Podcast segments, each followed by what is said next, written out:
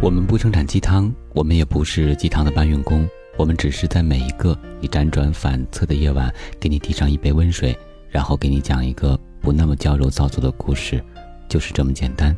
这里是听男朋友说晚安，我是你的枕边男友文超。你有没有对一个人说了谢谢，然后他生气了？鲁科说：“真有。”那个时候，鲁科正和小西处于恋爱期，他加班很晚才回到公寓，肚子咕噜乱叫，去厨房找吃的，却发现连一块方便面都没有。楼下有家捷欧咖啡，二十四小时营业，但鲁科实在不想再迈一步。鲁科躺在小客厅的沙发上，他给小西发微信：“我饿了。”能否送个鸡腿汉堡，外加一份冰镇可乐？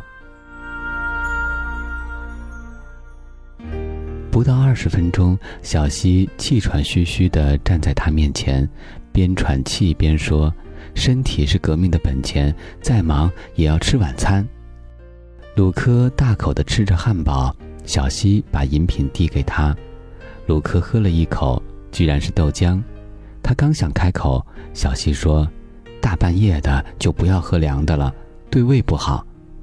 那一刻，他满满的感动，说了句：“小西，谢谢你。”小西原本正拿着遥控器开电视呢，转身夺过卢克手里刚咬了几口的汉堡，直接扔进了垃圾桶。他站在那里，目不转睛地盯着鲁克，想说什么，仿佛又说不出来。鲁科手足无措，不知道小溪为何这样。良久，小溪说：“我们之间还需要说谢谢吗？”说着，竟然哭了起来。那一刻，鲁克明白了，在小溪心里，他已经是他最爱的那个人，他的那个谢谢，不如一句“真好吃”来的浪漫。因为爱你。才将你的一切记挂心头，你的冷，你的热，你的饥，你的渴，都与我息息相关。你的一句谢谢，会让他感觉到这是瞬间的一种回报，这个回报会让他感觉到你和他之间的距离，这个距离好陌生。我们所受的教育是要做一个有修养、懂礼貌的人。是要做一个懂得说谢谢的人，但没有人告诉你，在爱人之间，谢谢是一个可以收藏起来的字眼。它的出现会让人感觉爱是等价的交换，而非心甘情愿的付出。我给老杨打电话说，一个朋友原来开出租车，现在行业不景气，想找个固定的工作，能否留意一下？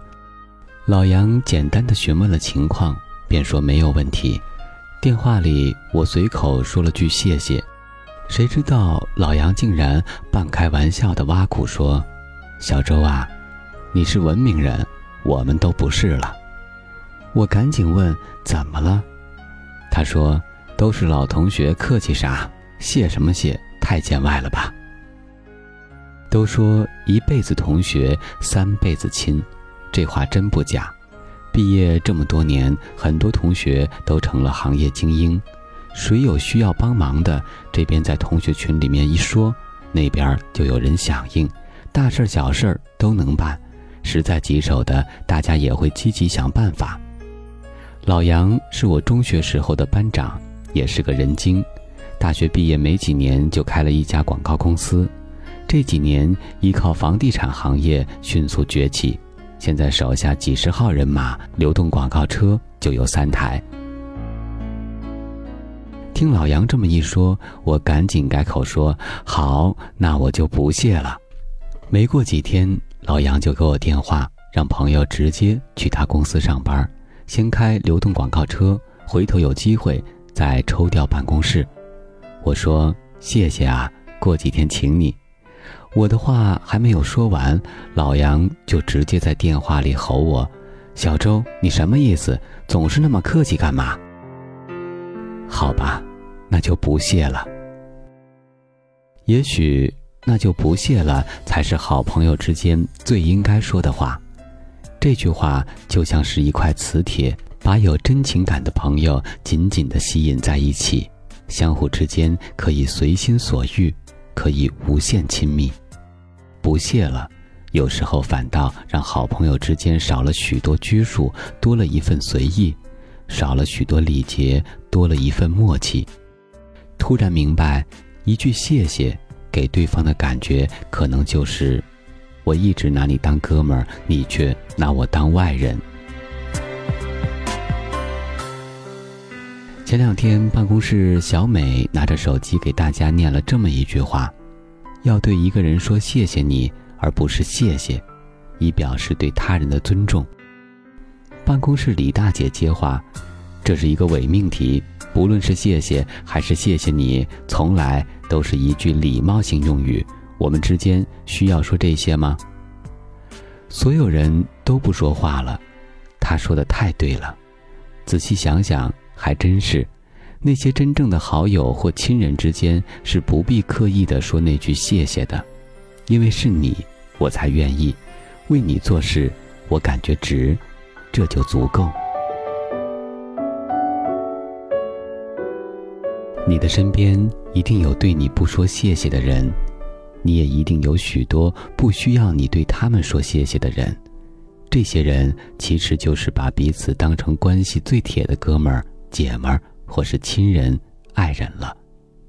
谢谢，可能是我们最常用的一个词，这个词代表一个人的素质和修养。可是，有的时候，谢谢真的不必说出口。和陌生人说谢谢是礼貌，和朋友、亲人说谢谢是距离。一句谢谢，可能正映射了你无意识的见外。你不知道，那个人想要的其实是一种自己人的亲昵感。谢谢，就像是人与人之间的一段距离，在那些肝胆相照的朋友面前显得那么苍白。真正的好朋友之间无需客套。无需说那么多礼仪性的谢谢，那些融进情感里面的“我愿意”才是最好的相知。既然如此，那就不必刻意言说，你懂，我明了，一切便安好。我们之间不需要说谢谢，说了就生分了，无需言谢，也许。这便是好朋友之间最默契的状态。不需要你说谢谢的真正含义是：为你我愿意，为你我不求任何回报，哪怕连个谢谢都不需要。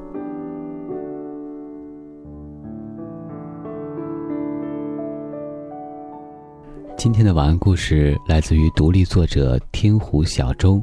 如果想要了解更多，可以关注我们的微信公众平台“男朋友 FM”，账号是 “boys FM”。